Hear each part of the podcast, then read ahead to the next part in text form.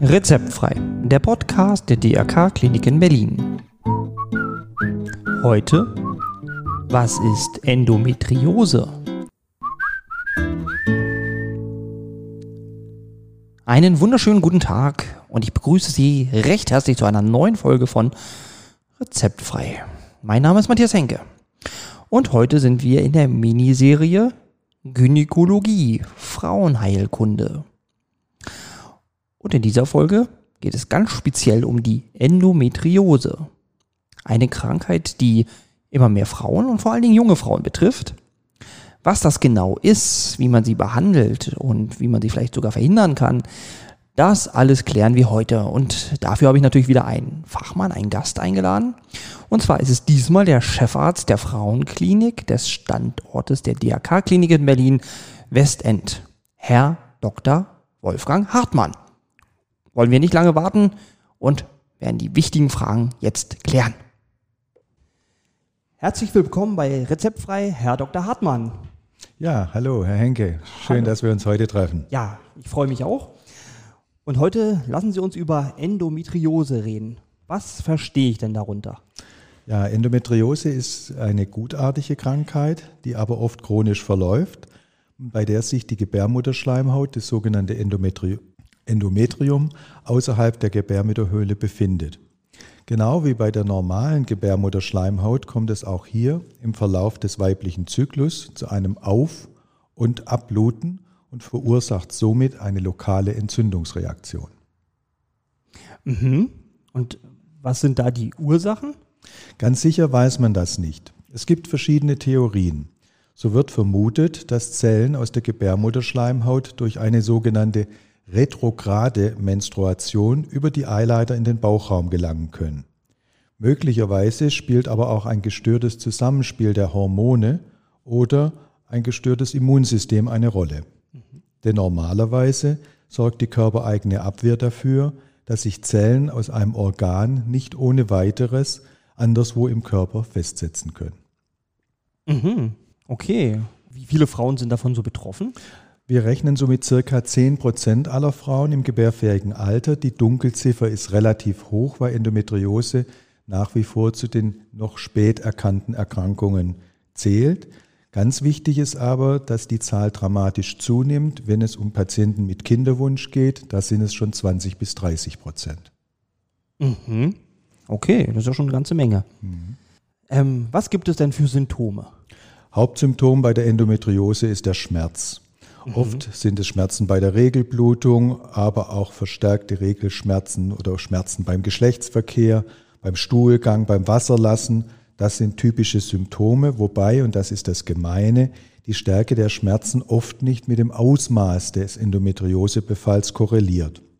Und ein weiteres wichtiges Symptom ist, ich hatte schon gesagt, die ungewollte Kinderlosigkeit. Ah ja, also das sind denn auch mögliche Folgen oder gibt es da noch andere Folgen? Das Wichtigste, und wie gesagt, bei der Endometriose kommt es zu einer lokalen Entzündungsreaktion.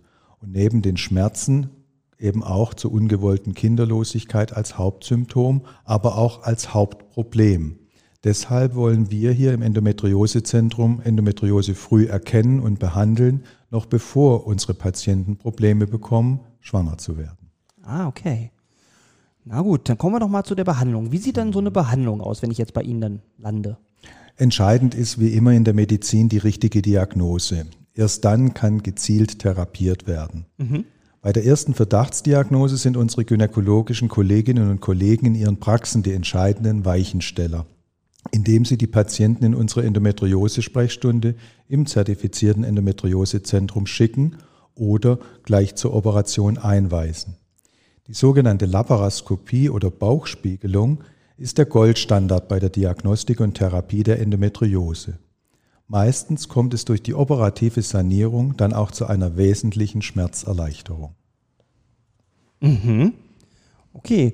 Und kann, muss ich vielleicht auch mal operiert werden? Also wie sieht denn so eine Operation ja, aus? Das ist äh, nach wie vor der Goldstandard für die äh, Diagnose und auch die Therapie der Endometriose.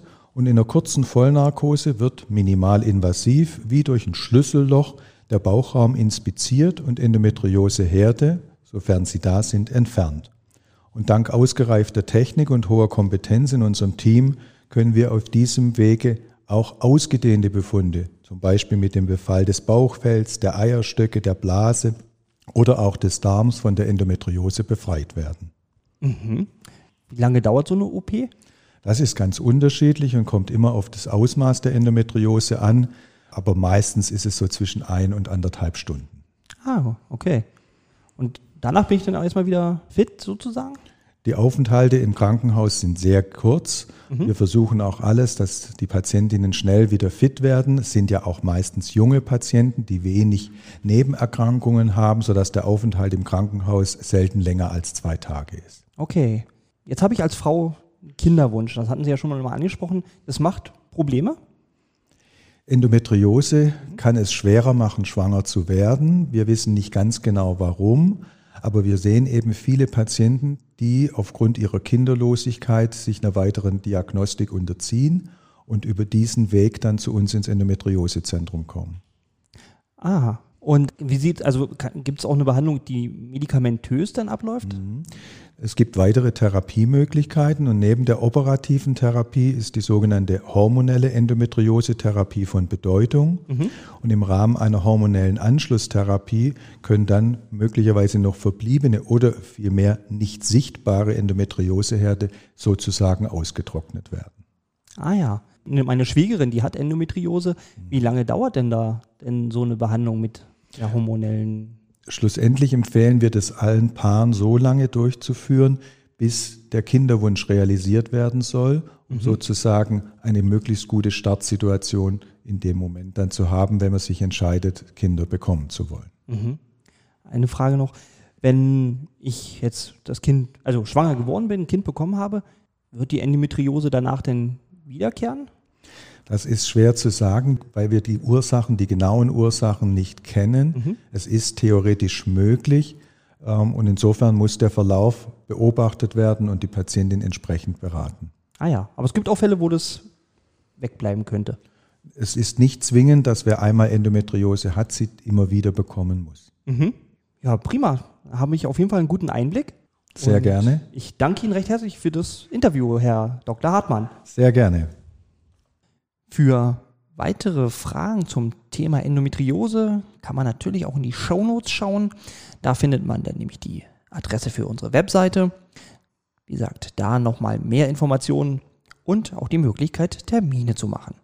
Und ich freue mich schon auf die nächste Folge Rezeptfrei.